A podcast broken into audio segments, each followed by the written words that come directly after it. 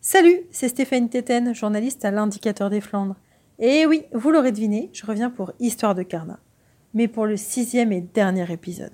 Oh ben non, pleurez pas Bon allez, on est tellement content de vous avoir fait vivre et partager le carnaval de Bayeul qu'il se murmure dans les couloirs de la rédaction qu'il pourrait bien y avoir une seconde saison. En attendant, c'est aussi l'occasion de mettre enfin en lumière les petites mains de la post-prod de ce podcast, géré de bout en bout par Marie Jourdain, elle aussi journaliste à l'Indicateur des Flandres. Allez, je vais pas vous faire attendre plus longtemps, mais quand même, quelques mots pour vous présenter le protagoniste de ce sixième rendez-vous, bien connu, fervent carnavaleux, à l'origine d'un rendez-vous festif privé, particulièrement prisé par les Bayeullois, il faut bien le dire, pendant plusieurs années. Emmanuel dit Manu Terrier. Et il raconte comment son histoire avec le carnaval de Bayeul est née, entre amis, dans les années 80 du côté de la rue de la Gare. Carnaval n'est pas mort car il vit encore. Carnaval n'est pas mort car il vit encore.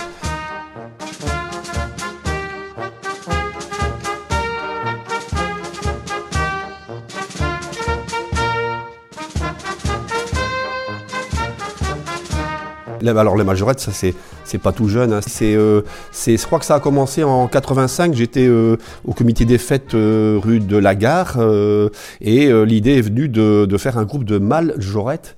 Et rapidement, ça a, ça a plu dans le quartier. On a fait un appel à candidats et on, on est monté rapidement à, à 80 participants, 60 hommes habillés en femmes et euh, le reste, les femmes habillées en hommes avec des instruments de musique euh, qui jouaient des, des, petits des airs très faciles à euh, proposer par un musicien. Donc les femmes au tambour, la grosse caisse, les cymbales, voilà. Et donc rapidement, on a été plus de 80. Bah, à Bayeul, on faisait donc si tu veux, on faisait des, on a quand même essayé d'être respectueux du, groupe parce que des, des, des Bayoulois, enfin des visiteurs, hein, des spectateurs, puisqu'il fallait euh, euh, quand même être euh, tenir la laisse, on va dire, hein, de, de, nos majorettes, parce que euh, parfois elles aiment bien, tu, tu démarres à 80 et tu finis à 10, quoi, parce que euh, ils sont partis dans les chapelles, dans les cafés, alors il fallait vraiment être un petit peu rigoureux. Donc on faisait des répétitions dans la cour Saint-Amand, qui nous était prêtée par la direction de l'école. On faisait des répétitions avec une chorégraphe. Euh, une amie qui fait un peu de danse, moi, qu'on faisait. Donc nous étions sur euh, quatre lignes. Euh, moi, avec la chef ten, je faisais de quatre, je faisais un signe de deux, donc il fallait se avancer, se mettre par deux, par un, et ensuite faire des retours, etc. Enfin, bon, tu une petite chorégraphie avec la musique de Pierre Perret. Regardez les majorettes passer. Alors ça, tu entends ça pendant 50 fois dans la journée. Je t'assure tu t'endors avec la musique de la tête.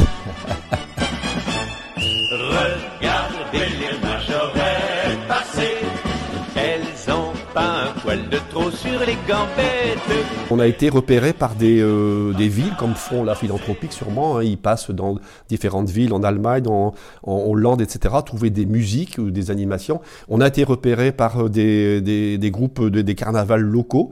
Entre autres, nous sommes allés à, à Coulogne, près de Boulogne, alors là, on était euh, 60 seulement sur 80, et on était, on est arrivé, on est arrivé là-bas à Coulogne sur le grand parking. On était, on est sorti de là, on était euh, en femme euh, tu vois comment on est habillé, hein, euh. et donc on était gênés parce qu'en fait il y avait 40 groupes professionnels de, de majorettes, de vraies majorettes hollandaises, allemandes, belges, françaises. Donc tu avais 20 groupes avant nous, nous au milieu, et 20 groupes après nous. On a démarré, mais alors tout gêné, tout gêné. Et alors quand on, est, on a démarré, sortant du parking, on a eu une, une ambiance, une, un, un, résultat fou. C'est les gens, on se sont marrés, marrés. Alors nous, on s'est lâché. Si tu veux, on, on, on, s'est décomplexé et on, on s'est éclaté. On a assez éclaté, franchement, on, s'est amusé.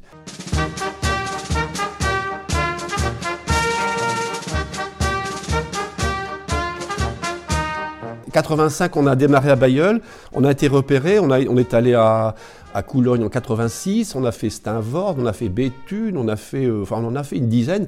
Et après, je souhaitais arrêter parce que c'est prenant. Hein. On, on, a fait ça une dizaine d'années, une dizaine d'années, oui. Alors j'ai arrêté parce que peut-être la lassitude, il faut, il faut innover. Et puis, mais ça a été repris par les plus jeunes qui ont fait quelques années. Euh, euh, Christophe Descamps et d'autres de ses amis ont recréé les, ont continué les majorettes avec euh, d'autres tenues. Mais bon, ça, Ça, c'est après, ils ont dû être lassés aussi peut-être de, l'idée. Bon, il faut innover. Un char, c'est pareil. Un char, ça, on, change régulièrement un char. Hein, et nous, il fallait aussi arrêter. Bon, même si pour Manu, les majorettes, c'est fini, on change pas une équipe qui gagne.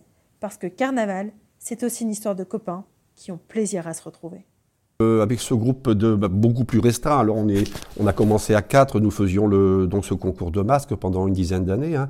Euh, puis ensuite, euh, Ensuite, on s'est retrouvé. Bah, quand tu prépares un concours de masques, tu dois réfléchir euh, aux costumes, tu dois réfléchir euh, aux animations, aux intrigues que tu vas. Mm-hmm. Est-ce que tu connais des, choses sur tel tel jury? Tu essaies de savoir qui va être jury dans tel café. Tu essaies de savoir des choses sur lui, sur sa vie personnelle, professionnelle, et c'est ça l'intrigue. Et donc euh, ensuite, bah, qu'est-ce que tu fais quand tu te retrouves à 4, puis ensuite à 10, l'année suivante à 20 Tu fais un peu chapelle, quoi. Et donc, euh, après le concours de masques, après le défilé, tu te retrouves, ben, euh, tiens, on continuerait pas à se revoir, euh, faire chapelle. Donc, on, on, a fait chapelle 30 ans.